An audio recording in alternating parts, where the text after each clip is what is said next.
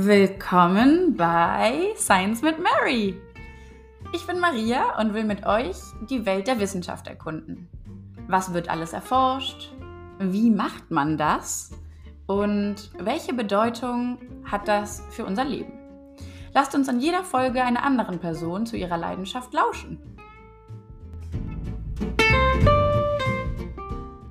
Heute ist Dr. Michael Koch unser Gast und taucht mit uns in die Welt der Neuropharmakologie ein. Es wird darum gehen, wie verschiedene Drogen in unserem Gehirn wirken und wann und warum und vor allem für wen sie schädlich sein können.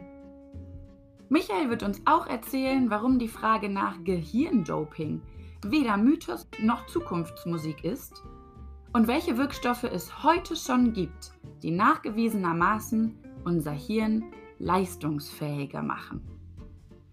Außerdem wird es darum gehen, wie man Ratten schizophren machen kann und warum das trotz großer ethischer Fragen auch seine Daseinsberechtigung hat. Diese Folge hat mir besonders viel Spaß gemacht und ich hoffe, das geht euch genauso. Also spitzt die Ohren und hört gut zu, denn Michael wird gleich zu Beginn die wichtigsten neurologischen Basics erklären, auf die später die Wirkungsweisen der einzelnen Drogen aufbauen. Es lohnt sich aufzupassen. Hallo Michael, schön, dass du hier bist. Hallo Maria, freue mich. Dein Fachbereich heißt Neuropharmakologie. Was hm. ist das? Ja, die Neuropharmakologie ist, wenn man so will, eine Teildisziplin der Hirnforschung. Also wir interessieren uns dafür, nur welche Mechanismen sozusagen ähm, die chemische Signalübertragung im Gehirn durch Drogen, Medikamente zum Beispiel verändert werden kann. Man muss dazu vielleicht wissen, dass über 90 Prozent der Informationsübertragung im Gehirn mhm. äh, über chemische Botenstoffe funktioniert. Das sind diese Neurotransmitter, die zwischen den Nervenzellen zirkulieren, um irgendwie Aktionspotenziale weiterzugeben oder so. Ich erinnere mich an meine Schulzeit. Ja, ganz genau. Also ähm, es ist ja so, grob gesagt kann man sich das Nervensystem, insbesondere das Gehirn, als ein Netzwerk vorstellen, aus ähm, mhm. wo einzelne Nervenzellen miteinander verbunden sind. Und diese Verbindungsstellen nennt man seit einigen hundert Jahren äh, Synapsen. Mhm. Äh, der Begriff wurde von Sherrington, das war ein britischer Physiologe, geprägt. Und da gab es eine relativ lange Zeit Streit unter den Forschern, ob die Signalübertragung elektrisch funktioniert, also ob da sozusagen ein Funke überspringt. Genau, also direkt von Neurone zur nächsten Neurone. Genau. Mhm. Mm, da gab es sogar eine relativ starke Fraktion, die das äh, befürwortet hat. Und dann gab es einzelne Experimente, die äh, zunächst mal in der Peripherie, äh, zum Beispiel im, in der Verbindung zwischen dem Vagusnerv und dem Herzen, mhm. bei Fröschen, tierexperimentell, gezeigt haben, dass das parasympathische Nervensystem, also der Vagusnerv, den Herzschlag drosseln kann. Das mhm. Herz schlägt langsamer. Mhm. Das hat Otto Löwy, das war ein äh, österreichischer Wissenschaftler herausgefunden und seine Befunde wurden lange Zeit nicht geglaubt. Äh, denn ähm, was Löwig gezeigt hat, ist, dass den Herzschlag verlangsamten Effekt des Vagusnerven, des zehnten Hirnnerven, äh, den konnte er auch auslösen, indem er einen Extrakt aus diesem Nerv hergestellt hat und dann nur den Extrakt auf das Froschherz geträufelt hat. Und damit hat er gezeigt, dass es nicht ausschließlich elektrisch sein kann. Genau. Das, was Otto Löwy, der hat dafür den Nobelpreis gekriegt, ich glaube im Jahr 1921 ich ungefähr. Den Namen sogar, ja. Ja, ja. ähm, der ähm, war sozusagen der, einer der ersten wissenschaftlichen Nachweise, dass die Signalübertragung auch chemisch stattfinden kann. Löwy wurde zum Teil äh, angefeindet von den etablierten Physiologen, die gesagt haben, das ist doch viel zu langsam, das kann doch gar nicht sein wenn man sich vorstellt, wie schnell zum Beispiel ein Reflex abläuft, das kann doch nicht chemisch vonstatten gehen. Stimmt. Aber inzwischen hat sich das natürlich durch tausendfache ähm, Experimentaldesigns ähm, und Studien äh, gezeigt, dass es tatsächlich so ist, dass die allergrößte Zahl, wie gesagt, wahrscheinlich mehr als 90 Prozent der Synapsen funktionieren chemisch. Das heißt, in der Präsynapse wird, wenn, wie du gesagt hast, wenn da ein Aktionspotenzial ankommt, wird auf eine relativ komplizierte, aber immerhin ganz gut verstandene Art und Weise ein Bodenstoff freigesetzt. Mhm. Der diffundiert dann über den ganz kleinen synaptischen Spalt. Der ist nur ein paar Nanometer breit. Kann man den sehen? Äh, Im Mikroskop, im Elektronenmikroskop kann man den sehen. Ja? Okay. Genau. Und da diffundiert dieser Botenstoff hin und auf der postsynaptischen, also auf der nachgeschalteten äh, Nervenzelle, auf der Zellmembran sind spezifische Rezeptoren genau. mhm. in der Membran eingelagert und mit denen, da bindet dieser Botenstoff, dieser Transmitter dann ziemlich spezifisch und löst dann in der postsynaptischen Zelle wieder eine Reaktion aus. Das muss kein Aktionspotenzial sein, es gibt ja auch inhibitorische, also hemmende, hemmende Transmitter. Genau. Die sind sogar extrem wichtig, da kommen wir vielleicht nachher im Detail drauf. Mhm. Das heißt, da kann auch die nachgeschaltete, wir sagen die postsynaptische Zelle, äh, kann dadurch auch gehemmt werden. Mhm. Interessant ist jetzt, äh, diese Bodenstoffe, bevor die freigesetzt werden können, müssen sie zunächst mal synthetisiert werden. Das heißt, müssen, hergestellt werden. müssen hergestellt werden.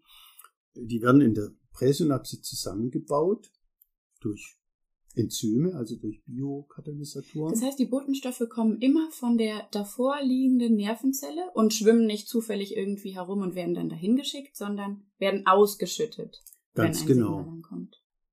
Ausnahmen davon gibt's auch, da kommen wir vielleicht später nochmal drauf, nämlich die endogenen Cannabinoide. Das ist eine ganz spannende Stoffklasse, auf die wir vielleicht nachher noch zu sprechen kommen. Mhm. Die werden tatsächlich in der Postsynapse hergestellt und diffundieren dann nach oben. Nach oben, sozusagen, ja. Ja, und ähm, dann ist es so, mm, um eben diese ähm, strenge Taktung der Freisetzung von Transmittern und eine zeitlich begrenzte Wirkung zu erreichen, muss es auch wieder Enzyme geben, die den Transmitter wieder abbauen, mhm, damit ja. er nicht zu lange wirkt. Genau. Und dann gibt es auch, es gibt, es ist, die Synapse sieht wirklich, äh, wenn man sich in modernen Forschung anguckt, sehr komplex aus.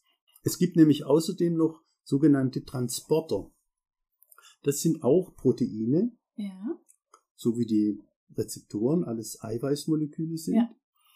Und diese Transporter, die sitzen in der präsynaptischen Membran, also in mhm. der Membran der Nervenzelle, die das Aktionspotenzial empfangen hat und den Transmitter freigesetzt hat. Und die wirken so ein bisschen wie so kleine, kann man sich vorstellen, wie so kleine Staubsauger. Mhm. Die nehmen den Transmitter relativ schnell aus dem synaptischen Spalt wieder auf und ah. transportieren ihn zurück um zu verhindern, dass er zu lange wirkt. Das heißt, das sind die zwei Möglichkeiten, die es gibt, quasi ein Signal zu beenden. Entweder der Neurotransmitter wird auseinandergebaut ja. oder er wird abgeholt und wieder zurückgebracht. Ganz genau. Okay. Es gibt noch eine banale dritte Weise, wie er inaktiv wird, nämlich einfach, indem er wegdiffundiert. Aber mhm. du hast vollkommen recht, die effizientesten Mechanismen sind die, der Abbau durch Abbauenzyme und der, die Wiederaufnahme in den in die präsynaptischen Teil der Synapse. Und diese beiden Molekülgruppen, also die einmal die Abbauenzyme und die Transporter, das werden wir vielleicht nachher noch sehen, sind extrem wichtig in der modernen Neuro- und Psychopharmakologie. An der Stelle vielleicht kurz die Frage, was ist der Unterschied zwischen Neuro- und Psychopharmakologie? Oh, das ist, glaube ich, hauptsächlich ein ideologischer. Was heißt das denn? Äh, das heißt, dass äh, im Grunde geht es natürlich in der Forschung um Neuropharmakologie. Das heißt, man geht davon aus, man untersucht die Pharmakologie von Nervenzellen, von Neuronen. Mhm. Jetzt ist es so, dass äh, die Neuropharmakologie sehr viel tierexperimentelle Forschung beinhaltet, mhm. weil man einfach bestimmte Experimente um genauere Aufschlüsse über die Zusammenhänge zu bekommen, äh, nicht bei Menschen machen darf und kann aus ethischen Gründen. Ja. Deswegen macht man sie eben unter der Berücksichtigung des, der Tierschutzgesetze äh, an Experimentaltieren. Bestimmte Leute stören sich daran, bei Tieren von der Psyche zu sprechen. Und deswegen würde man äh, wenn tierexperimentelle Forschung beteiligt ist, eher von Neuropharmakologie sprechen und wenn man es beim Menschen macht, den man äh, oh, eher, wow. Ja, das hätte ich nicht gedacht. Da redet man dann von Psychopharmakologie. Die Amerikaner, oder vor allem die äh, Amerikaner ist vielleicht äh, falsch gesagt, die angelsächsische Literatur redet tatsächlich auch von Neuropsychopharmakologie. Die machen dann mhm. sozusagen einen äh, Oberbegriff draus. Okay, also Neuro, weil das auf neuronaler Ebene passiert und Psyche quasi der Effekt, der dadurch ausgelöst wird. Genau. So hätte ich das nämlich eher gedacht. Genau. Intuitiv. Wobei, äh, also sozusagen der Seelenbegriff, also die Psyche ähm, aus dem Griechischen, würde man tatsächlich vielleicht bei Tieren jetzt nicht ins Spiel bringen, aber ähm, wie gesagt, eher, ähm, es ist einfacher von Neuropharmakologie zu sprechen. Okay. Wie sieht jetzt Forschung bei dir aus? Also wir haben jetzt die Grundlagen besprochen, auf der, auf deren Basis du forschst. Zu welchen Themen forschst du konkret? Hm. Also ich äh, bin ja schon relativ lang jetzt in diesem Gebiet tätig. Hm, ich würde schon sagen, so Ende der 80er Jahre. Also es sind jetzt schon ja, gut über 30 Jahre. Hm, und da gibt's, äh, da sammeln sich natürlich sehr viel sehr viele unterschiedliche Gebiete an. Ich fange mal vielleicht damit an, was ich, womit wir in Bremen hier angefangen haben. Äh, das waren eben Forschung zu Cannabinoiden, also zu, zu Cannabis und auch zum, zu den endogenen Cannabis-Systemen. Die körpereigenen. Die körpereigenen, genau. Das Cannabis hat uns äh, fasziniert, weil das eben eine, äh, aus der, in der Geschichte der Neuro- und Psychopharmakologie äh, sehr interessant ist, weil es eben äh, die Verwendung von Stoffen aus der Hanfpflanze, also zum Beispiel das Haschisch aus den äh, äh, Blüten der, der, Hanfpflanze oder das Marihuana aus den Blättern äh, und die darin enthaltenen psychoaktiven Substanzen schon seit über 5000 Jahren in der Medizin, also vor allem die Anfänge gehen in die chinesische Medizin zurück.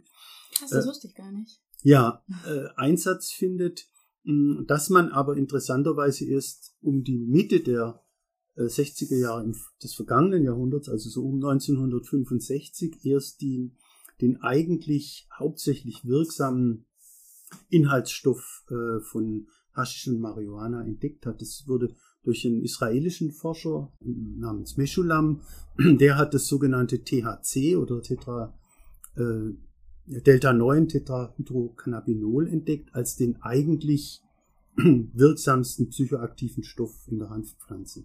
Es gibt an die knapp 100 verschiedene Alkaloide und andere Stoffe in der, Hand, in der Hanfpflanze, die auch psychoaktiv sind.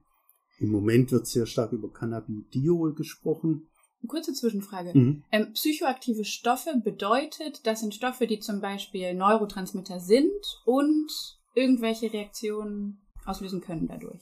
Genau, also die im weitesten Sinn gesagt mentale Zustände beim Menschen ähm, verändern können. Und also, durch welche Art und Weise könnte das passieren? Ja, genau, das war eben ähm, geschichtlich relativ lang unklar, weil wir eben erst seit den 60er Jahren äh, wissen, dass es das THC gibt. Stimmt, und dass es überhaupt chemisch ist. genau. Ganze, ähm, genau, und dann hat es nochmal sehr lange gedauert, bis spezifische Rezept Rezeptormoleküle, also tatsächlich Cannabinoidrezeptoren im Gehirn gefunden wurden. Mhm. Äh, bis dahin hatte man gedacht, dass THC und die anderen Stoffe im Hanf verändern irgendwie die Membranflüssigkeit äh, und, und, ändern Membraneigenschaften. Man hat nicht daran gedacht, dass es mhm. tatsächlich spezifische Rezeptoren gibt für, für das Cannabis. Die hat man um die in den 90er Jahren, also jetzt vor etwa 30 Jahren, mhm. entdeckt und beschrieben. Das sind ganz klassische für die Experten sogenannte G-Protein gekoppelte Rezeptoren, die äh, in der Membran sitzen und die spezifisch sind für Cannabinoide. Aber das hat natürlich das Rätsel uns aufgegeben. Es kann ja eigentlich nicht sein, dass natürliche Organismen einen Rezeptor haben für einen pflanzlichen Wirkstoff. Das Stimmt, das hätte natürlich keinen Zweck sozusagen, ja. oder? Das heißt, als die Rezeptoren entdeckt waren in den äh, 90er Jahren, mhm. hat man sich die Frage gestellt, gibt es denn auch endogene, also körpereigene mhm. Cannabinoide? Mhm. Und das hat dann nochmal wieder ein paar Jahre gedauert, bis die identifiziert waren. Und tatsächlich gibt es im Wesentlichen zwei. Mhm. Mm, das sind komplizierte chemische Abkürzungen. Das eine hat dann äh, der Einfachheit halber einen Namen aus dem Sanskrit, nämlich Anandamid bekommen. Mhm. Also eines der bedeutendsten endogenen Cannabinoide. Also nochmal für die Hörer und Hörer, Cannabinoide, die der Körper selber, das Gehirn selber herstellen kann. Das Gehirn selber sogar. Das Gehirn selber. Cannabinoide kommen auch und Cannabinoidrezeptoren kommen auch noch in anderen Bereichen des Körpers vor. Ja. Also Immunzellen zum Beispiel, auch in den Hoden interessanterweise. Man fokussiert, also wir in der Neuropharmakologie fokussieren natürlich hauptsächlich aufs Gehirn. Und da wurden eben diese zwei endogenen Cannabinoide entdeckt, ähm, eins heißt 2AG und eins heißt eben Anandamid und bedeutet sowas wie Heil. das, was man gefühlt hat. Ja, genau. Schöne Gefühle. Ähm, und äh, interessanterweise, da komme ich zurück auf das, was wir ganz am Anfang besprochen haben, die werden äh, in der postsynaptischen Membran gebildet. Deswegen war es auch lange so schwierig, die zu identifizieren, weil das tatsächlich Fettsäurefragmente sind, mhm. die aber durch spezifische Enzymkaskaden aus der, in der postsynaptischen Membran synthetisiert werden mhm. und dann zur Präsynapse zurückdiffundieren mhm. und dort an die präsynaptischen Cannabinoidrezeptoren andocken. Das heißt, warum, warum hat die Präsynapse auch Rezeptoren? Die hat auch Rezeptoren, aber eben exklusiv für solche äh, retrograden Botenstoffe. Und wie kann das dann weiterverarbeitet werden? Weil rückwärts geht's ja nie. Nee, rückwärts geht's nicht. Was das Cannabis und die endogenen Cannabinoide machen, ist die Freisetzung von klassischen Transmittern zu regulieren. Das heißt, ah. immer wenn Cannabis wirkt, mhm. also entweder das Cannabis, was wir uns zuführen, indem wir äh, Haschisch und Marihuana konsumieren, oder die körpereigenen, die regulieren die klassischen Botenstoffe. Die regulieren die bedeutet, die entscheiden, welche Neurotransmitter aus der Präsynapse ausgeschüttet werden für weitere Signale. Ganz genau. Welche und wie viel? Okay, das heißt, es gibt nur Rezeptoren für Cannabinoid, Cannabinoide. ich habe nicht so viel Übung mit dieser Aussprache. Mhm. Ähm, an der Präsynapse. Ja, ganz genau. Okay, das ist Spannend. Das ist sehr spannend und deswegen hat es wahrscheinlich so lange gedauert, bis dieses System so entdeckt war und beschrieben war, dass es sich für weitergehende Forschung eignet. Und wir sind da quasi im Jahr 2000 so ungefähr mit unserer Forschung eingestiegen und haben im Wesentlichen Verhaltenspharmakologie gemacht. Das heißt, wir haben geguckt, wie verändert sich das Verhalten von Versuchstieren wenn diese Cannabis-Systeme, also die Cannabis-Rezeptoren stimuliert werden oder blockiert werden und, und so weiter. Und? Was sind die Ergebnisse?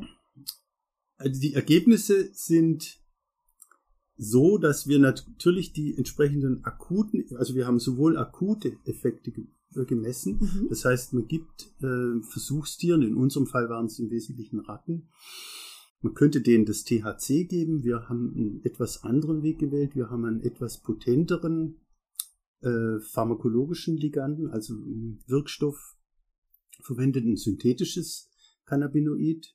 Mhm. Also keins aus der Handpflanze, sondern ein synthetisch hergestelltes.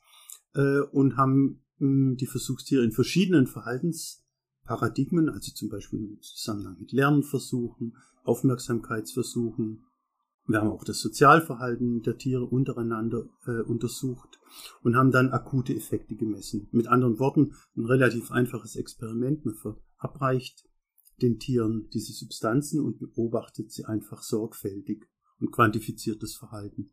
Und vergleicht sie mit einer Vergleichsgruppe, die nicht unter Cannabinoiden Einfluss steht. Ganz genau. Man macht, äh, wenn man es genau nimmt in der Pharmakologie, dann sogar sogenannte Dosis-Wirkungskurven. Das heißt, man gibt entweder mm. gar nichts, also sozusagen nur ein Placebo, und man gibt das Verum, also die eigentlich, den eigentlichen Wirkstoff, in unterschiedlichen Dosierungen, damit man richtig äh, sozusagen die Wirksamkeit in Abhängigkeit von der Dosis messen kann. Klar, da gibt es auch sicher Schwellwerte, die auch von Tieren unterschiedlich sind oder von.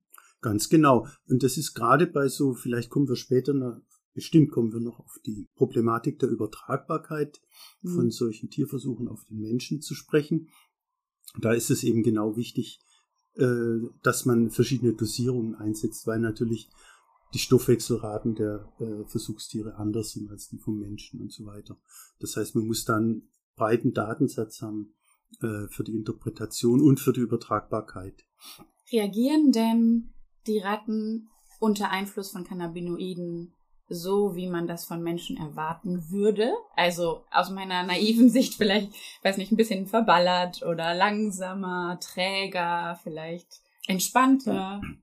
Ganz genau. So, äh, das sind im Wesentlichen die Befunde. Das heißt, man könnte jetzt kritisch sagen, wir haben eh nur das rausgefunden, was man, äh, was man sowieso schon wusste. Aber es ist natürlich so, dass man das im Tierversuch dann auch deutlich genauer untersuchen kann. Das heißt, man kann auch nach Abschluss der Experimente die Tiere einschläfern und sich die Gehirne anschauen, sehen, was sich im Gehirn verändert hat mhm. oder wo genau die Cannabinoide binden an welchen ähm, äh, Strukturen und wie sie die Strukturen verändern. Das kann man dann genauer untersuchen. Gibt es Möglichkeiten, auch während der Wirkung selbst Messungen am Gehirn zu nehmen? Zum Beispiel, um zu gucken, feuern gerade irgendwie Neuronen in einem bestimmten Bereich mehr oder ist das wirklich nur verhaltensorientiert? Genau, das ist der große Vorteil der tierexperimentellen An Ansätze, dass man eben äh, tatsächlich eine, eine, eine, Vielzahl von physiologischen Parametern mitmessen kann und dadurch ein einfach vielfältigeres und vollständigeres Bild über die Wirkung der Cannabinoide im Gehirn äh, erlangen kann. Was aber eigentlich äh, wichtig war an den Studien, die wir durchgeführt war, haben, war, dass wir uns interessiert haben für unterschiedliche Reifezustände der Gehirne der mhm. Tiere. Das heißt, wir haben die Cannabinoide eben auch an jugendlichen Ratten durchgeführt. Ratten haben natürlich ähnlich wie andere Säugetiere äh, unterschiedliche Entwicklungsphasen. Die haben auch eine Pubertät, wo sie sozusagen ihre hormonelle Geschlechtsreife durchmachen und die entsprechenden Veränderungen im Gehirn aufweisen. Und sie haben eine Adoleszenz, also ein jugendlichen Alter. Und da haben wir in diesen Phasen eben auch entsprechende Experimente gemacht und haben da eben auch chronische Behandlungen hm, der Tiere durchgeführt. Das heißt, wir haben sie, wir haben versucht, so ein bisschen zu modellieren, wie das ist, wenn äh, Menschenkinder mhm. sozusagen im Alter, sagen wir mal von 12 bis 13 Jahren, anfangen regelmäßig Cannabis zu konsumieren. Das ist mh, hm, gar nicht so eine ganz an den Haaren herbeigezogene Konstellation. Denn in vielen Städten kann man tatsächlich ja, sehen, ja, dass. auf jeden Fall. Das ist ein ganz, ganz aktuelles Thema, zu dem ja, ja, ich glaube, aktuell auch viel geforscht wird und man hört immer mal wieder Radiobeiträge oder Warnungen die davor schützen sollen, dass man im Entwicklungsalter irgendwie Cannabis konsumiert. Genau, und ich, also das lässt sich auch äh, nachweisen durch die Daten unserer Publikation. Wir gehörten tatsächlich damals zu den Pionieren äh, dieser mh, hm, Untersuchungen. Und die ersten Publikationen haben tatsächlich gezeigt, dass eben diese langfristigen Veränderungen des Gehirns auftreten, wenn man die Tiere in der frühen Entwicklungsphase, also zum Beispiel während der Adoleszenz, mit, chronisch mit Cannabinoiden behandelt. Ein Teil der Experimente ähm, hat äh, eben auch gezeigt, dass ähm, sich die Veränderungen, die durch die chronische Behandlung der Cannabinoide äh, auftritt, äh, tatsächlich in ganz interessanten Hirnregionen abläuft, mhm. nämlich vor allem in dem Belohnungssystem des Gehirns. Mhm. Das ist eine mehr oder weniger anatomisch definierte oder Methamphetamin, ähm, die die Zielstrukturen sind. Also in diesen Bereichen haben wir eben vor allem Veränderungen, chronisch langfristig verbleibende Veränderungen festgestellt. Ich habe ein paar Fragen. Ja. Ähm, Entschuldigung. Mhm. Und zwar, also erstens, gibt es Cannabin die Cannabinoiden-Rezeptoren schon seit Beginn, also seit der Geburt, oder werden die im Laufe der Zeit erst ähm, gebaut? Weil welchen Sinn haben sie sozusagen im Jugendalter? Und zweitens, ähm, du hast jetzt die ganze Zeit von chronischer irgendwie Stimulanz. von den Ratten mit dem Wirkstoff gesprochen. Reicht es oder was passiert, wenn das nur einzelne Ereignisse sind? Also wenn man nur mal Gras ausprobiert, so gesprochen. Ja, das sind ganz, äh, ganz tolle Fragen. Mm, zum einen ist es so, die, mm, die Verbreitung von Cannabinoidrezeptoren im Gehirn ist tatsächlich dynamisch.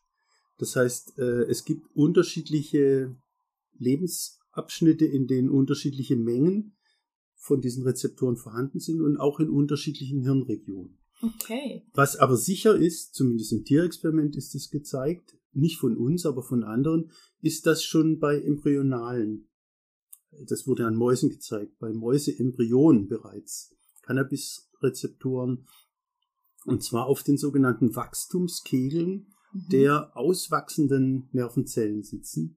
Das heißt, die spielen, die Cannabinoidrezeptoren spielen bereits bei der embryonalen Entwicklung des Gehirns äh, eine wichtige Rolle. Da wurden auch sehr, sehr interessante Experimente dazu gemacht, wo gezeigt wurde, dass ähm, die Stimulation von Cannabisrezeptoren im, äh, im Mutterleib, mhm. also bei ähm, Mäuseembryonen, zu einer Veränderung der Verdrahtung des Gehirns äh, führt. Das heißt, dass die Wachstumskegel so beeinflusst werden, dass sie eben anders wachsen als normal. Also Vorsicht mit Drogenkonsum in der Schwangerschaft. Absolut, absolut. Und Vorsicht mit äh, der äh, Einnahme von Cannabis in der ähm, in der frühen Jugendphase. Genau, da komme ich auf die da komme ich auf die zweite mhm. Frage zu sprechen. Das ist sehr interessant. Interessanterweise wird nämlich der Cannabino oder werden die Cannabinoidrezeptoren in der frühen Entwicklungsphase, also während der Pubertät und der später anschließenden Adoleszenz, überexprimiert. Das heißt, da gibt es sogar mehr von als bei Erwachsenen. Oh. Das hängt wahrscheinlich mit dem sogenannten Pruning-Effekt zusammen. Pruning ist ein Effekt, äh, ist, eine, ist ein Begriff, der aus dem Englischen kommt. Das Pruning heißt sowas wie Stutzen. Mhm. Also wenn man so wie Hecke schneiden zum Beispiel. Denn äh, bei der frühen Entwicklung des Nervensystems kommt es dazu, dass synaptische Verbindungen zwischen Nervenzellen, die häufig gebraucht wird, werden, verstärkt werden, während welche, die nicht so häufig gebraucht werden, eher abgebaut werden. Und es gibt die Hypothese und es gibt auch einige Befunde dazu bei Tieren, äh, die zeigen, dass diese Überabundanz oder verstärkte vorhanden, das verstärkte Vorhandensein von Cannabinoidrezeptoren während der Adoleszenz an diesen Pruning-Prozessen beteiligt ist. Mhm. Und so können wir unsere Befunde auch erklären, die eben zeigen, wie gesagt, wenn man die Tiere chronisch behandelt, während einer bestimmten Phase der Adoleszenz, dass die erwachsenen Gehirne äh, verändert sind und sich die Tiere entsprechend anders verhalten. Das heißt, Jetzt kommt, die, also nochmal salopp gesagt, im Jugendalter ist das Gehirn maximal verdrahtet und je nachdem, äh, welche Bereiche ich mehr verwende, ähm, welche Verbindungen sozusagen, die bleiben, aber auch durch Cannabiskonsum kann das beeinflusst werden, weil die ähm, Cannabis-Rezeptoren mit daran beteiligt sind, diese Veränderungen durchzuführen.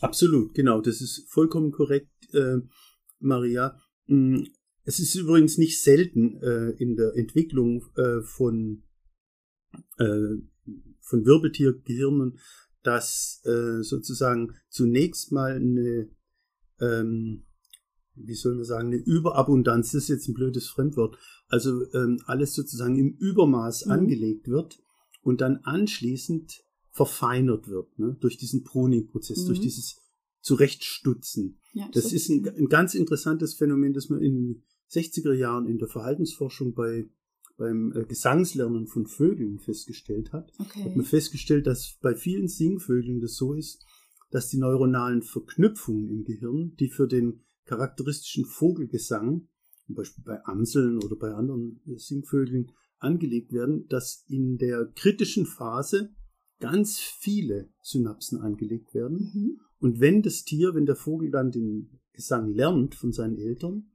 äh, dann werden die überflüssigen Synapsen eingeschmolzen und dann ist es sozusagen fest verdrahtet. Krass, das heißt, die hätten theoretisch die Veranlagung, ganz andere Sachen zu lernen oder ganz andere Gesänge zu lernen, aber durch irgendwie Sozialisierung spezifizieren sie sich auf ihren eigenen Gesang und alles andere wird dann ähm, vernachlässigt. Genau. Das heißt, genau. wir lernen nicht gezielt, sondern am Anfang sind wir irgendwie so eine Überversion von uns selbst und dann gucken wir, was wir daraus machen.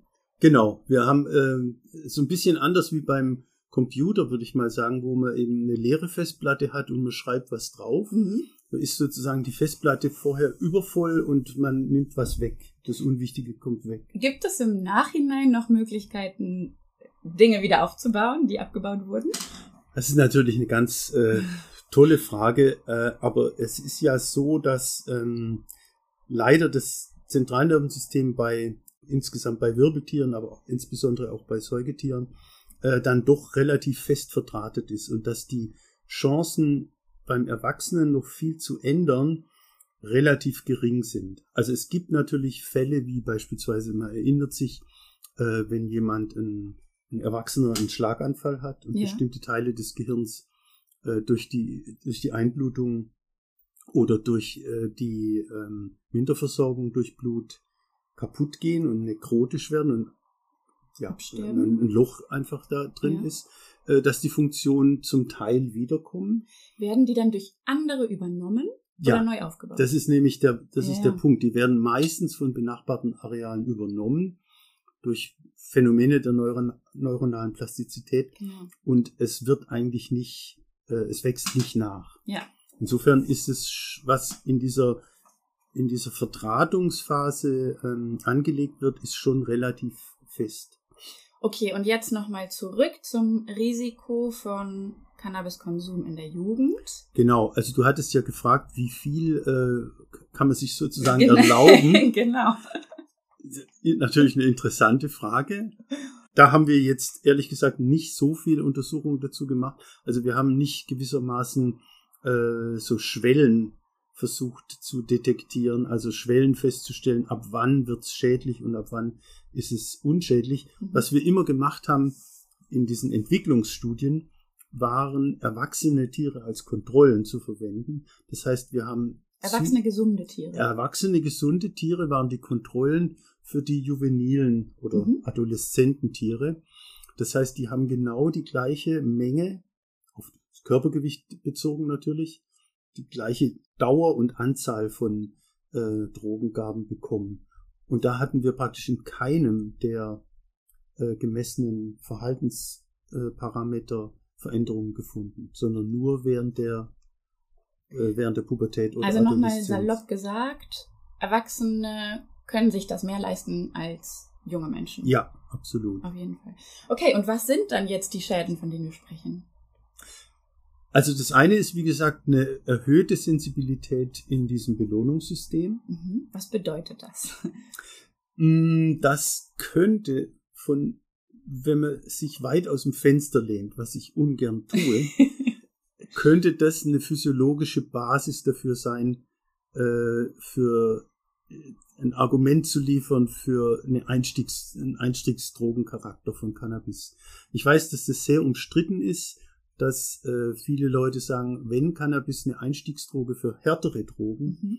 wie zum Beispiel die Opiat äh, Mhm. gebundenen Drogen wie Heroin oder Morphium Mhm. oder die Psychostimulantien wie Kokain, Amphetamin Mhm. und so weiter sind, äh, dann ist es das sozusagen das Milieu.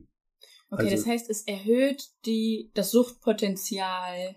Genau. Also eigentlich hat man äh, die, den Charakter der Einstiegsdroge bisher nicht physiologisch oder selten physiologisch diskutiert, sondern gesagt, die Leute sind in einem Drogenmilieu und da ist es einfach, wenn sie Cannabis konsumieren, weil es ja illegal ist, Mhm. ähm, können wir vielleicht noch über die Legalisierungsdebatte noch, noch streifen. Äh, und deswegen sind die schon in einem Drogenmilieu und deswegen äh, ist es eine Einstiegsdroge, weil sie dann eben leicht auch an Kokain Okay, und das so heißt, die Frage zwischen, ist das ein soziales Problem oder ist das ein gesundheitliches Problem? Genau. Und unsere Befunde, die zeigen, dass sie sich, dass es tatsächlich bleibende Veränderungen im Belohnungssystem gibt, Mhm. was eben das Substrat ist für die Wirkung vor allem von Kokain zum Ja, Beispiel. ja, Ähm, bei der Gelegenheit können wir gleich noch was über das Kokain gerne. sprechen. Äh, würde eben dazu äh, da, dafür äh, sprechen, dass es nicht nur ein soziales Problem ist, also sprich Einstiegsdroge durchs Milieu, sondern dass es auch eine physiologische Grundlage dafür gibt, dass Ja. Cannabis eventuell eine Einstiegsdroge ist. Okay, jetzt haben wir viel über Cannabis gesprochen und du hast ja gerade schon vorgeschlagen, auf andere Drogen überzuspringen. Ja, also wir hatten ja ganz zu Beginn des Podcasts gesprochen über die verschiedenen Möglichkeiten und da ähm, von an, an Synapsen, was es da alles für Moleküle gibt. Mhm. Jetzt hatten wir über Rezeptoren gesprochen. Äh, die kann man natürlich durch entsprechende Liganden, sagt man in der Pharmakologie, äh, also zum Beispiel Transmitter oder auch Drogen, ähm, beeinflussen, also blockieren, dann ist es ein Antagonist oder man kann sie stimulieren, dann ist es ein Agonist. Mhm. Äh, aber die Transporter sind, spielen eben auch eine wichtige Rolle. Und die Transporter äh, für den Botenstoff Dopamin, Ja. das ist der wichtige, wichtigste Botenstoff in diesem Belohnungssystem, sind nämlich genau die Zielmoleküle, bei denen das äh, Kokain und Amphetamin angreift. Denn beide blockieren die Transporter Das heißt, Dopamin kann nicht mehr abgeholt werden mit dieser Staubsaugerfunktion und bleibt die ganze Zeit an den Rezeptoren und löst damit irgendwie Genau. Dauersignale. Genau. Und das verstärkt einfach die Wirkung dieses Belohnungssignals Dopamin. Also wenn, sprich nochmal äh, mechanistisch gesprochen, also wenn wir Kokain einnehmen, blockieren wir die Dopamintransporter und die natürliche Freisetzung von Dopamin findet statt und das Dopamin wird nicht wieder aufgenommen. Da wirken jetzt zum Beispiel Kokain äh, stark, Mhm. Amphetamin ist sogar noch etwas stärker, also blockiert die Transporter für Dopamin noch stärker. Mhm. Es gibt aber auch eine segensreiche, wenn man so will, ähm, Anwendung dieser Blockade von Dopamintransportern und das ist das Ritalin. Mhm. Das kennt man. Wirkstoff Methylphenidat, was eben bei der Behandlung von Kindern, vor allem Jugendlichen mit äh, ADHS, Genau. also Aufmerk Aufmerksamkeitsdefizit, Hyperaktivitätsstörung eingesetzt wird und es wirkt im Grunde ganz gleich wie das Kokain. Warum ist das eine gesunde Alternative? Oder sowas hast du gerade gesagt? Naja, sozusagen segensreich, weil es als Medikament eingesetzt wird. Okay. Also während das Kokain und das Amphetamin halt äh, aufgrund ihrer Pharmakologie so stark wirken, dass sie tatsächlich ein sehr hohes Suchtpotenzial haben. Und Ritalin nicht.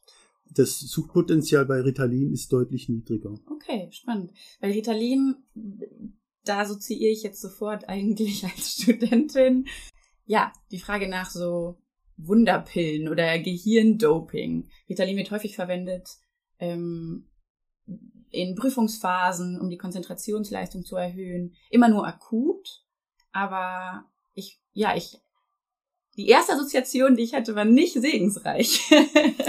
Ja, ja, ja, also das, äh, das führt uns so ein bisschen auf das interessante Feld des äh, Gehirndopings oder des Neuroenhancements. Äh, das heißt, ähm, das wirft eine ganze Reihe von sowohl physiologisch, pharmakologischen Fragen, natürlich auch rechtlichen, ethischen Fragen auf. Und es ist halt ein sehr interessantes Forschungsgebiet, das eben auch ein Teilgebiet der Neuropharmakologie ist. Ähm, Genau, nochmal vielleicht kurz als Definition Neuroenhancement. Genau, also Neuroenhancement ist, ähm, ja, kann man sagen, eine Teildisziplin der Neuropharmakologie, bei der es darum geht, bestimmte Hirnfunktionen zu verbessern, wobei das die Verbesserung, da müssen wir noch drüber diskutieren, und zwar bei gesunden Menschen, das heißt in Abwesenheit von Krankheitszuständen. Mhm. Diese, diese definitorische Zusatz ist ganz interessant, weil es sich nämlich bei den Mitteln, die, zu, die fürs Neuroenhancement benutzt werden, äh, oft um Medikamente handelt, die von der Bundesopiumstelle eine Zulassung bekommen haben für die Behandlung einer bestimmten Erkrankung. Zum Beispiel Ritalin bei ADHS. Genau, Und es ist dann ein Neuroenhancer, wenn ich ihn verwende, ich als gesunde Person. ganz genau. Und das ist aber auch schon eine etwas schwierige Debatte, weil nämlich die Zulassungsbehörde für Medikamente, die also ein Medikament für die Behandlung von einer bestimmten Erkrankung zulässt, auch für die Behandlung von Restless Leg Syndrom. Das Mhm. dürfen Ärzte auch verschreiben. Ich kenne das auch bei der Pille. Die man ja Ganz eigentlich genau. als, ähm, naja, irgendwie Schwangerschaftsvorbeugung oder so Ja. benutzt. Das kenne ich zum Beispiel bei Hautproblemen. Ganz Akne genau. oder, ja, Ja. das ist wahrscheinlich auch sowas. Genau. Das heißt, äh, diese Festlegung, dass man äh, bestimmte Medikamente nur für bestimmte Erkrankungen einsetzen darf, die gibt's so nicht. Ärzte können das auch und Ärztinnen völlig zu Recht, wie ich finde, auch anders einsetzen. Jetzt geht's aber um die Frage, dürfen wir oder sollen wir oder wollen wir das auch bei Gesunden einsetzen? Und das wirft eine ganze Reihe von Problemen auf. Ethische vor allem, oder? Ja, zunächst mal ist natürlich das, das Grundproblem ist, ist es gesundheitsschädlich. Mhm. Also man weiß natürlich, dass Medikamente das Auftreten dieser Nebenwirkungen, um eine bestimmte Wirkung zu erreichen. bei gesunden Menschen eigentlich, Genau. also kosten-nutzen-technisch. Genau, also aber da, aber da würde man jetzt zum Beispiel sehen, dass, ich meine, da gibt's immer eine große Dunkelziffer und so ganz sind mir die äh, wirklich verlässlichen Zahlen auch nicht klar. Mhm. Äh, aber du hast es angesprochen, dass äh, zum Beispiel Menschen, die jetzt in, vor einer schweren Prüfungsfrage oder vor einer schweren Prüfung stehen, äh, vielleicht um noch effizienter lernen zu können, tatsächlich, wenn sie drankommen, mal Ritalin nehmen. Mhm. Weil es eben dieses, ja, diesen Kick gibt, ein bisschen so ähnlich wie Kokain vielleicht. Also einfach wach macht, alert macht, ausdauernder macht. Ähm, und die würden dann wahrscheinlich die relativ geringen Nebenwirkungen, die das Ritalin hat, äh, vor allem wenn man es nicht dauerhaft nehmen muss, äh, in Kauf nehmen. Mhm. Aber das führt uns schon in eine gewisse Grauzone. Man könnte natürlich auch sagen, äh, wenn man bestimmte Medikamente einnimmt, die etwas gravierendere Nebenwirkungen haben, akzeptieren wir dann diese Nebenwirkungen. Das große Problem, was du angesprochen hast, ist natürlich klar, es ist ein ethisches Problem. Es ist das Problem vor allem der Verteilungsgerechtigkeit. Also wer kann sich solche Mhm. Substanzen leisten? Wer kann sich das leisten und gehen wir nicht vielleicht damit ähm, auf eine Gesellschaft zu, die den perfekten Menschen anstrebt? Und wenn man das dann weiter zu Ende denkt, gibt es natürlich viele wissenschaftliche Ansätze, sich selbst zu optimieren. Ist das das, oder sollte das das Ziel sein, das wir anstreben? Sollten wir vielleicht nicht eher sagen, vielleicht wir akzeptieren uns so wie wir sind, wir integrieren jeden oder jede in die Gesellschaft? Oder, wie du es gerade gesagt hast, gibt es irgendwann eine Zweiklassengesellschaft, je nachdem, wer sich Optimierung leisten kann, vielleicht auch genetische irgendwann oder so. Genau, also das ist eine, wie gesagt, ethisch-philosophische Grundfrage, die man sich stellen muss, die man auch tatsächlich aktiv debattieren muss, wobei man natürlich nicht nur negativ äh, das sehen muss, also man, kann, man muss Argumente von beiden Seiten sich anhören. Also man kann nicht äh, sagen, ja, wir sollten jetzt nicht nach wie bei George Orwell oder so versuchen jetzt die Menschheit zu verbessern, indem wir alle so Schlauheitspillen oder gute Launepillen Mhm. oder sowas nehmen, sondern man könnte es ja auch als eine Methode für eine gesellschaftspolitische Utopie sehen, ne? dass man sagt, man könnte mit solchen Möglichkeiten soziale oder sonst welche Ungleichheiten ausgleichen. Also man könnte sozusagen auch ein positives Potenzial Oh, wow. entdecken. Aber das muss man eben genau abwägen und diskutieren. Das andere Problem, was in der Definition von Neuroenhancement steckt, nämlich es ist dann Neuroenhancement, wenn wir es bei gesunden Menschen einsetzen, wirft ein anderes Problem auf, was ja zurzeit aktuell äh, diskutiert wird, Mhm. nämlich das der Impfungen. Impfungen sind ja auch Behandlungen von Mhm. gesunden Menschen, um Krankheiten zu, vor, vorzubeugen.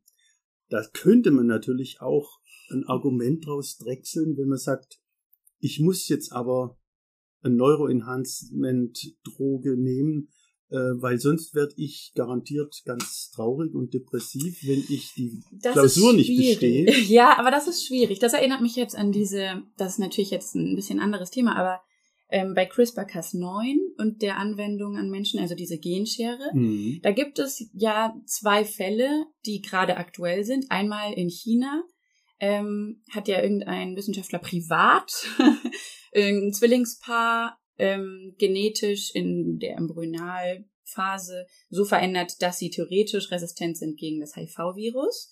Das ist für mich jetzt keine direkte Indikation, weil wer weiß, ob die sich überhaupt damit angesteckt hätten, wer weiß, ob das vielleicht sogar zufällig da sowieso drin gewesen wäre, versus der Fall, ich glaube in Russland, ich weiß gar nicht, was Stand der Dinge ist gerade, aber da ist auch ein Wissenschaftler, der hat die Genehmigung eingefordert für irgendwie fünf taubstumme Ehepaare, die beide taubstumm sind.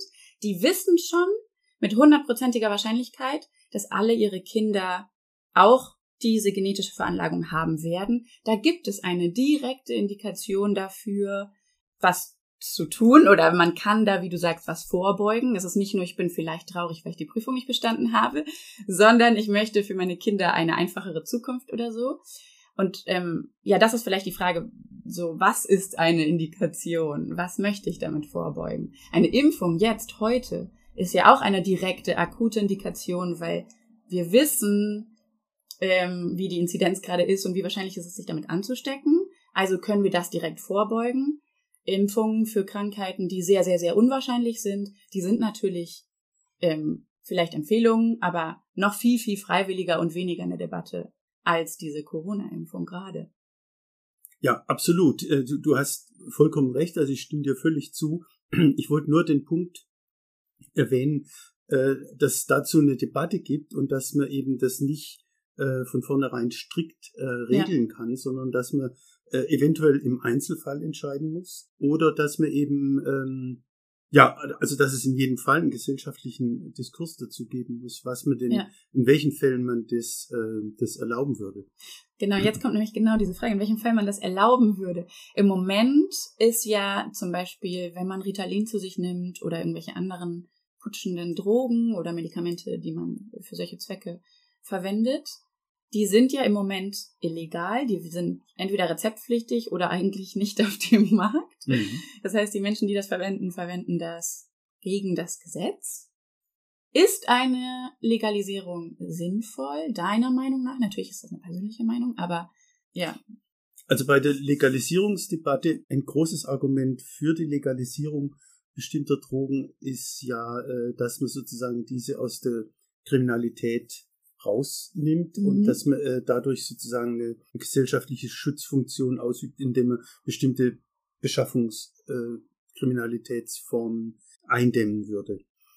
Ähm, das zweite Argument, was finde ich für eine Legalisierung bestimmter Drogen spricht, ist, dass der Staat sich ja sozusagen in die in den Gesundheitshaushalt eine, eines Individuums nicht unbedingt einmischen darf. Das tut er ja bei verschiedenen schädlichen Drogen ohnehin nicht. Also es mhm, wird ja Alkohol. Alkohol. und Nikotin oder Tabak äh, genau. nicht verboten, äh, obwohl sich Menschen selber schädigen im Fall von Nikotin oder von Zigaretten oder sonst was rauchen.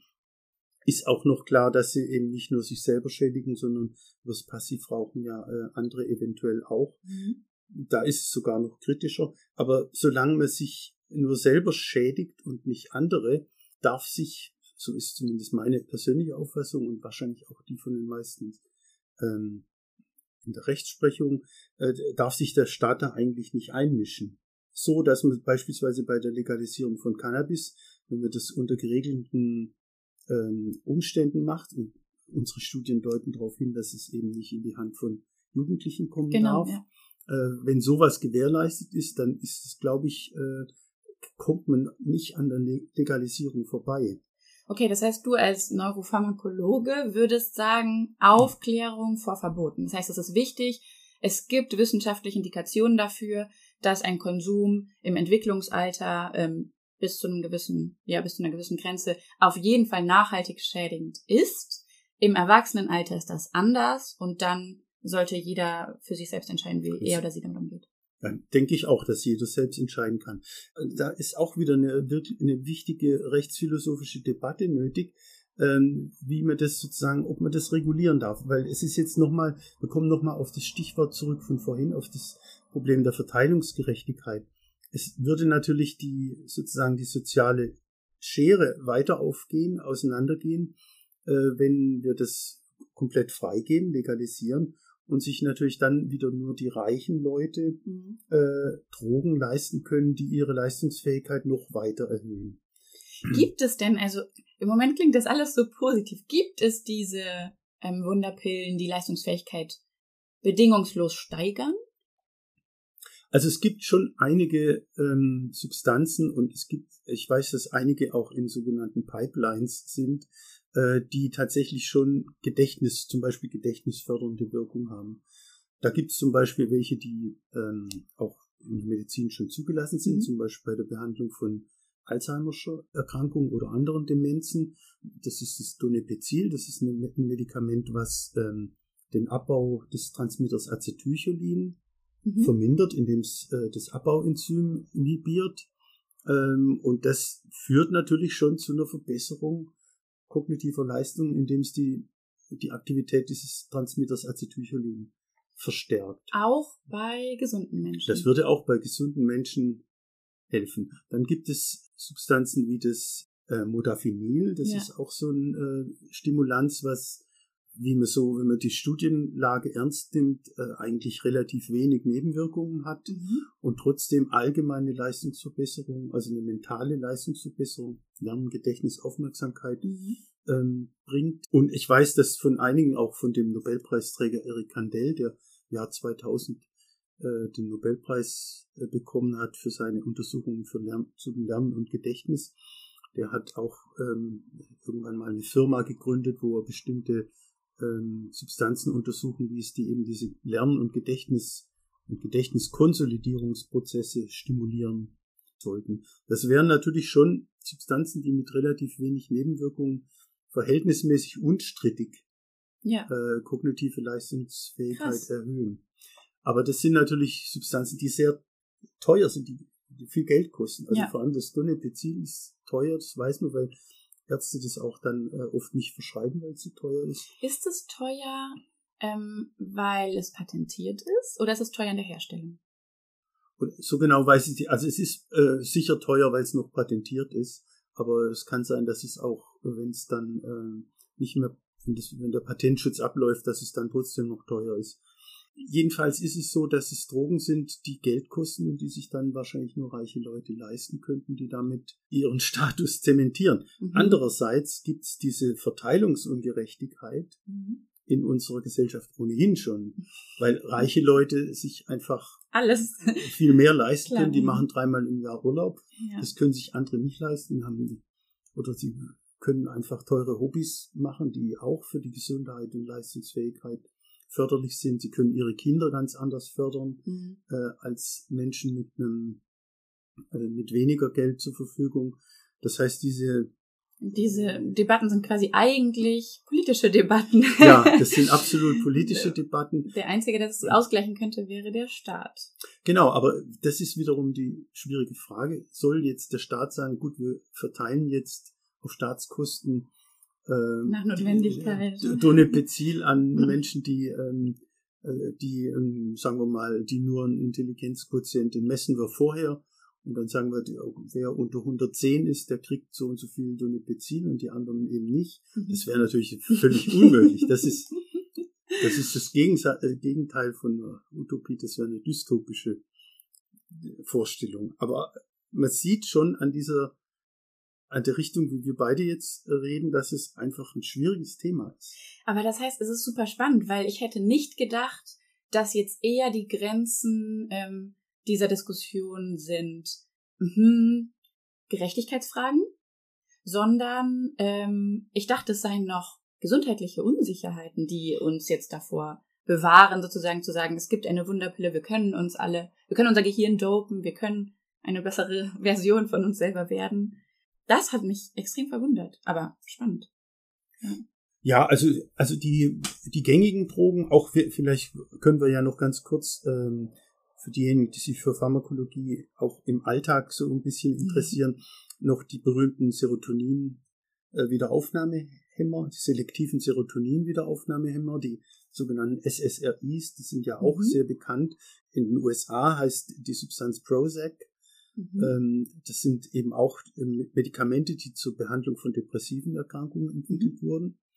Ähm, dort ja so mäßige Wirkung haben, äh, aber eben auch äh, Peter Kramer, der äh, amerikanische Psychiater, der als das Prozac aufgekommen ist, ein Buch geschrieben hat, das heißt Listening to Prozac, wo er eben auch verhältnismäßig unverblümt Werbung gemacht hat für diese selektiven Serotonin-Wiederaufnahme, nämlich dahingehend, dass sie einerseits appetitzügelnd wirken, das heißt, kann damit sein Übergewicht bekämpfen und man hat äh, eben nach Bedarf sozusagen gute Laune. Mhm.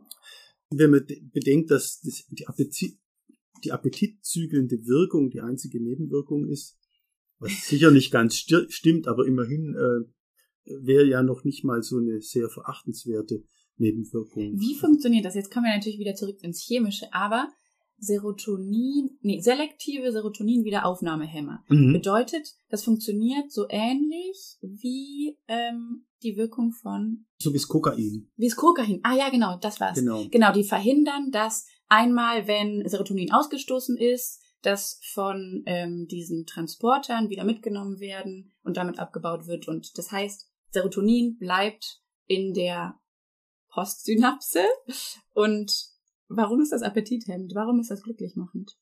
Oh ja, das ist ähm, im Detail schwer zu beantworten. Also man muss dazu wissen, dass das Serotonin oder das Serotoninsystem im Gehirn äh, ziemlich kompliziert ist, weil es eben sehr, also sowohl anatomisch sehr weit verbreitet ist. Also mhm. wir haben Serotonin praktisch in allen Hirnregionen mhm. Und auch in der Peripherie. Also wir haben zum Beispiel ähm, der Name Serotonin mhm. kommt eigentlich aus dem Blutgefäßsystem. Mhm weil Serotonin auch im, im Blut vorkommt und auch auf die Blutgefäße wirkt. Und warum es genau appetithemmend äh, ist, äh, ob das jetzt sozusagen das ein zentralnervöser Effekt ist oder ob das sogar ein Effekt ist, der über den Darm vermittelt ist, weiß man, soweit ich weiß, noch gar nicht so ganz genau. Es ist jedenfalls, hat eine sehr komplizierte Anatomie und auch eine komplizierte Pharmakologie mit sehr viel verschiedene Serotoninrezeptoren, mhm. weitaus mehr als es für die anderen klassischen Transmitter gibt. Okay. Ähm, und dadurch, dass es so weit verbreitet im Gehirn ist, ist es eben auch schwierig, jetzt eine, eine Funktion zu einzelnen Hirnregionen okay. ähm, zuzuordnen. Okay. okay. Serotonin ist insgesamt auch schon sehr lange ein interessanter Transmitter, weil zum Beispiel einerseits sind die psychedelisch wirkenden Substanzen wie zum Beispiel LSD oder Mescalin oder Ayahuasca äh, sind alles Substanzen, die an diesem Serotoninsystem wirken. Ach so. Und andererseits auch ähm, äh, Serotoninrezeptor-Antagonisten werden auch für die Behandlung von Schizophrenie eingesetzt. Also hemmende Serotonin, äh, oder? Ja, also die viele der äh, atypischen Neuroleptika, wie zum Beispiel Clozapin, äh, sind Antagonisten am Serotoninsystem. Okay, Moment. Jetzt, wenn ein, ein Serotonin-Antagonist gegen Schizophrenie verwendet wird, sollte, sollten schizophrene Patienten kein Prozac nehmen. Weil nee. das ja genau, genau die Reizüberflutung genau, an Serotonin genau. gibt. Ja, und äh, also ganz klassisch war in der, in der frühen äh, Psycho- und Neuropharmakologie waren Serotonin-Agonisten, also so wie zum Beispiel LSD oder Mescalin, äh, auch äh, Substanzen, mit denen man sozusagen Modellpsychosen versucht hat auszulösen. Also ich weiß von einigen Psychiatern, die diese Substanzen genommen haben, um sich besser in ihre Patientinnen so. und Patienten mit Schizophrenie einzufühlen. Oh, wow. Also, also zum Beispiel solche Ich-Auflösungen oder Entgrenzungseindrücke, die man hat, wenn man LSD nimmt genau. oder Mescalin nimmt, das haben viele eben gedacht, ähm, hängt ein bisschen mit der schizophrenen Symptomatik, zumindest anteilig, äh, zusammen und deswegen kann man sich als Psychiaterin oder Psychiater dann etwas besser einfühlen. Und in den 50er Jahren äh, hat man äh, zum Beispiel äh, Affen mit Mescalin behandelt. Das waren berühmten Mescalin-Affen. Das war sozusagen eines der ersten Tiermodelle für, für schizophrene Behandlungen, äh, für schizophrene Erkrankungen. Mit denen dann auch wieder genau, Fragen geklärt werden sollten für den Menschen. Ja, genau. Okay. Genau. Ja, hier vielleicht nochmal die Frage. Ähm, du hast in deiner Forschung mit Ratten gearbeitet und selbst gesagt, du bist natürlich, es ist, es ist ein strittiges Thema, wie viel davon jetzt auf Menschen übertragen werden kann. Ja, was meinst du?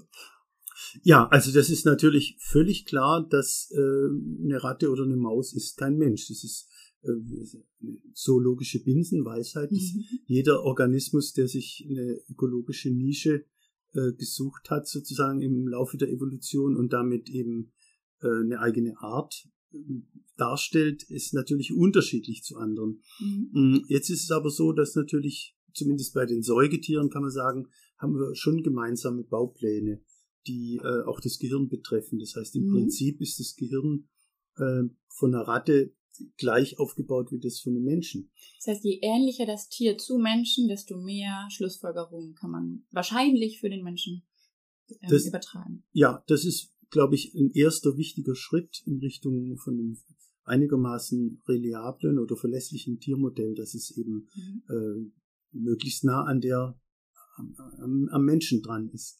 Mm, Das zweite Problem, das man beachten muss, ist, dass sich natürlich diese diese Artbildung oder äh, diese Individualisierung der einzelnen Arten, also dass ein Mensch eben sehr unterschiedlich ist in bestimmten kognitiven Eigenschaften zu einer Ratte, kann man sagen, je weiter man von den, von der basalen Physiologie weggeht, desto unterschiedlicher werden die natürlich. Wenn wir sehr tief runtergehen in die, in, in die basale Physiologie Mhm. und in die Biochemie, dann entdecken wir praktisch kaum noch Unterschiede zwischen Ratten und Menschen. Also wenn wir uns zum Beispiel die Zusammensetzung von so einem Natriumkanal angucken, Mhm. der für die Entstehung von einem Aktionspotenzial Mhm. wichtig ist, dann finden wir, wenn wir die Eiweiße sequenzieren, also das Protein aufdröseln in seine Eigenschaften, ist es praktisch zu 99 Prozent identisch. Okay, das heißt, ja, die Wirkweise ist gleich. Die Wirkweise ist gleich, die Wirkweise an den Synapsen ist auch gleich. Die Unterschiede entstehen dann sozusagen, je höher wir in dem System aufsteigen. Also wenn wir jetzt wirklich kognitive Leistungen betrachten oder auch Störungen kognitiver Leistung, dann können wir es natürlich nicht mehr vergleichen. Mit anderen Worten, wenn wir ein Tiermodell für Schizophrenie bei einer Ratte Mhm. entwickeln, dann müssen wir sehr stark an der Basis sein. Äh, wir können nicht, äh, eine Ratte kann keine Stimmen hören, kann keinen Verfol Verfolgungswahn haben. Woher wisst ihr dann, dass diese Ratte schizophren ist? Weil wir äh, so basale Verhaltenstests anwenden, Mhm. die man eins zu eins auch beim Menschen, also auch bei einem schizophrenen Patienten in der Klinik anwenden kann.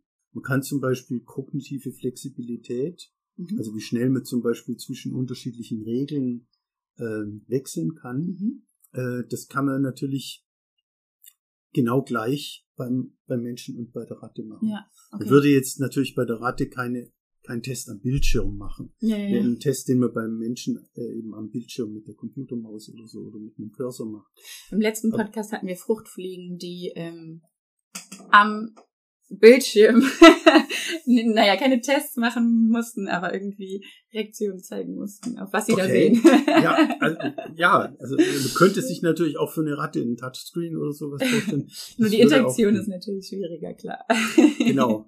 Also das ist schon mal wichtig, dass man eben ähm, eine, sich eine, für ein Versuchstier eine Spezies aussucht, die relativ viele Gemeinsamkeiten mit dem Menschen hat. Und dass man sich dann Tests aussucht, die eben auch äh, sehr ähnlich sind. Die übertragbar sind, genau. Die sehr gut übertragbar sind, also nach gesundem Menschenverstand übertragbar sind. Ja. Und dann gibt's natürlich verschiedene Verfahren, äh, diese Tests zu validieren. Mhm. Also man würde zum Beispiel, und das ist zum Beispiel über die äh, klinisch wirksamen Pharmaka.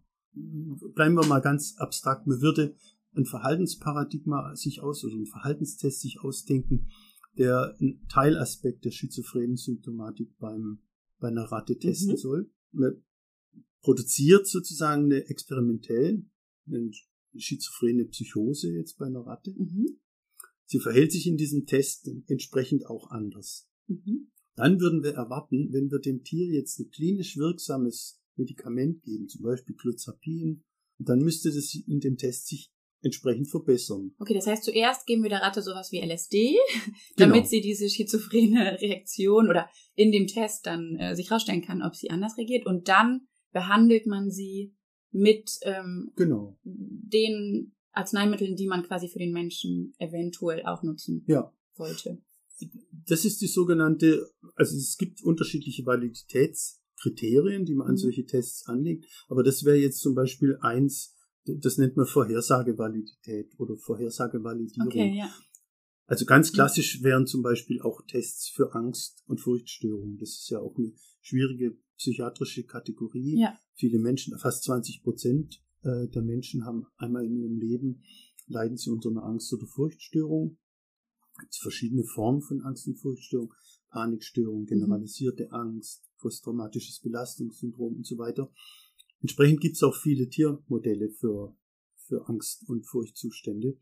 Und da würde man jetzt zum Beispiel bei so einem klassischen Furchtexperiment erwarten, dass wenn die Tiere dann Valium kriegen, was bei Menschen gut wirkt, mhm. dass sie dann halt auch weniger Angst haben. Und dann kann man das relativ gut validieren. Krass. Wir haben jetzt über ganz, ganz, ganz viele Sachen gesprochen. Ich finde das alles extrem spannend. Ich könnte mir noch weitere Stunden bei dir anhören. Ähm, aber vielleicht noch zuletzt die Frage, was macht dir am meisten Spaß in der Forschung? Wie bist du da überhaupt reingerutscht?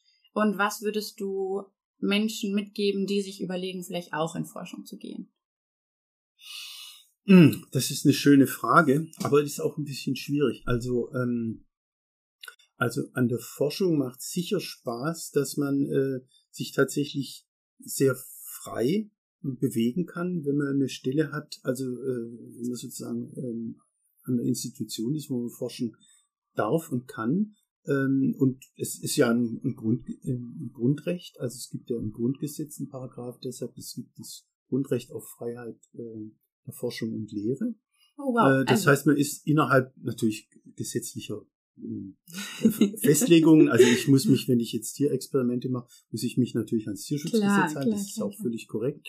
Ähm, aber dann kann ich mir selber sozusagen, ich kann in die Literatur gehen, ähm, kann die Fachliteratur studieren und kann mir ein Experiment ausdenken. Dann brauche ich halt noch das Geld, wenn das teure Forschung ist, äh, um mir die Geräte zu kaufen. Aber da gibt es auch Möglichkeiten, das zu kriegen. Entweder aus den Grundausstattungen der Universitäten mhm. oder der Forschungsinstitute, Max-Planck-Institut oder so. Oder man kann es ja beantragen bei Geldgebern, bei der Deutschen Forschungsgemeinschaft oder mhm. beim BMBF, bei der EU und dann hat man das Geld zur Verfügung und dann kann man eben sozusagen selber, das hat schon was sehr Kreatives, es ist fast schon wie, äh, wenn man Künstlerin oder Künstler ist, dass man sich ein Experiment ausdenkt, das gut plant, gut durchführt, sauber durchführt, interpretiert und dann das Schöne ist auch im Austausch mit anderen, also auf Kongressen oder bei Publikationen, das dann sozusagen diese Befunde zu diskutieren und ein bisschen auch äh, zu sehen, was daraus wird. Also ich erinnere mich an unsere Cannabis-Untersuchungen, dass ein paar Jahre nachdem wir die Tierbefunde publiziert hatten, kam eben eine Arbeit raus, hochrangig publiziert, wo das gezeigt wurde, dass es bei Menschen tatsächlich auch so ist. Also Krass. Dass, äh, wenn mhm. Kinder früh anfangen, Cannabis zu konsumieren äh, und das chronisch machen, dass es eben dann zu entsprechenden Verhaltensveränderungen wirkt, führt. Und das ist natürlich das ist eine schöne, Explosion. Ja, das ist eine schöne Bestätigung. ähm, und dazu gekommen bin ich eigentlich, ich habe in Konstanz am Bodensee studiert und habe äh, mich damals für das Brutpflegeverhalten bei Mäusen interessiert. Also wie mhm. es kommt, dass äh, Mäuse sich halt um ihre Jungen kümmern. Da ging es auch um spezifische Fragestellungen. Die Mäuse machen da so Verlassenheitslaute, wenn sie aus dem Nest purzeln und mhm. die Mutter läuft dann und trägt sie ein. Und das hat mich einfach interessiert. Was sind das für Schallsignale, äh, die sozusagen diese Verlassenheitsrufe? Reicht da jedes Piepserchen oder muss es bestimmt äh, so gewisse Spracheigenschaften, Frequenz oder Spracheigenschaften haben? Und so hat es dann immer weitergeführt. Dann hat es mich interessiert, ob das äh, andere Mäuse auch machen, also ob es die Väter machen so. oder ob es andere Weibchen auch machen.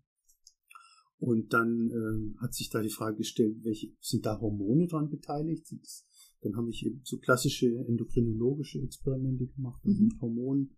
Äh, und so guckt man dann von einem aufs andere.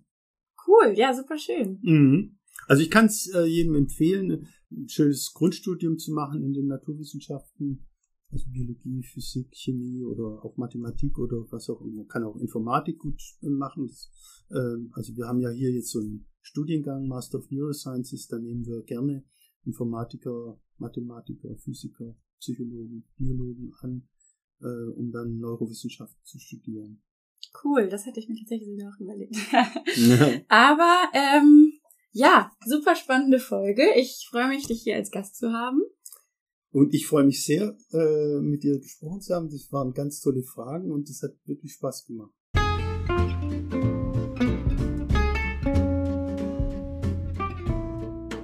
Was für eine Folge. Es gibt unzähliges, was ich aus dieser Folge mitnehmen kann und will. Ging es euch genauso? Mein Fazit wird dieses Mal sicher lang, aber ich möchte nochmal mit euch die wichtigsten Dinge durchgehen, die bei mir hängen geblieben sind.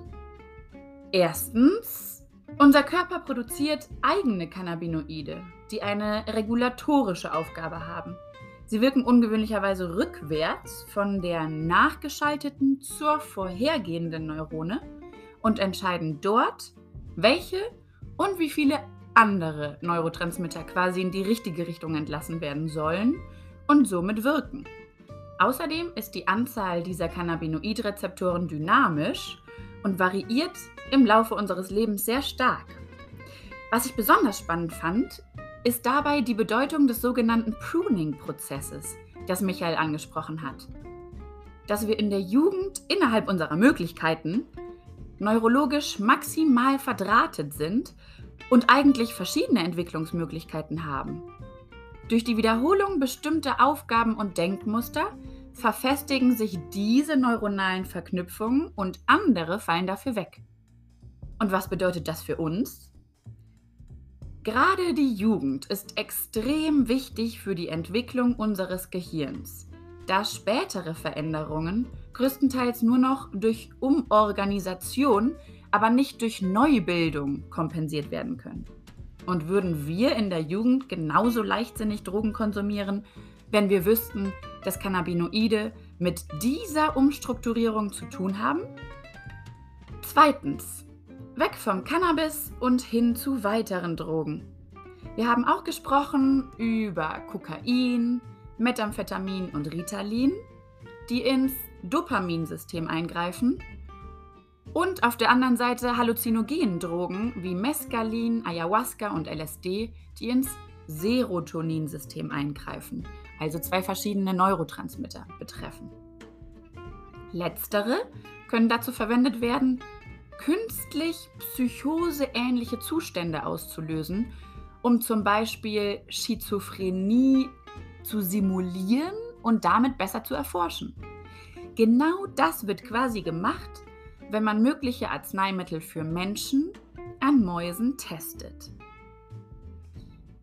Drittens und damit erst einmal wieder zur Frage nach der Übertragbarkeit von Tier auf Mensch. Neurologisch gleichen wir uns sehr. Unsere Synapsen funktionieren gleich, doch unsere kognitiven Fähigkeiten sind anders.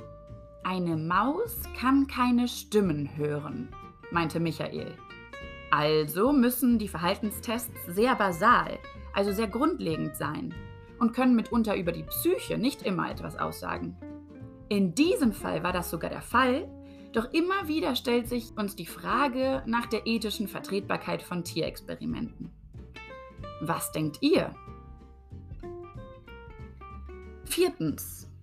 Das Gehirndoping. Wow, wow, wow. Ich hätte niemals gedacht, dass es bereits Stoffe gibt, die nachhaltig die mentale Leistung wie das Gedächtnis oder die Aufmerksamkeit steigern und das ohne beachtliche Nebenwirkungen. Besonders spannend fand ich hier Michaels Einwand der ethisch-philosophischen Implikation, zum Beispiel der Verteilungsgerechtigkeit solcher Wunderpillen. Und dann die Frage, sollten wir uns selbst immer weiter optimieren, wenn wir das können? Was ist der Preis? Und wo ist die Grenze? Ich freue mich wie immer, dass ihr bis hier dabei seid und werde in der nächsten Folge mit Dr. Henrik Schröder sprechen. Er ist Politikdidaktik-Dozent an der Uni Bremen und beschäftigt sich mitunter mit der Fragestellung, wie Emotionen unser politisches Urteilen beeinflussen. Wir werden auch sprechen über Fake News und deren Implikation auf die Sicht auf die Welt. Ich bin sehr gespannt und freue mich darauf, euch mitzunehmen.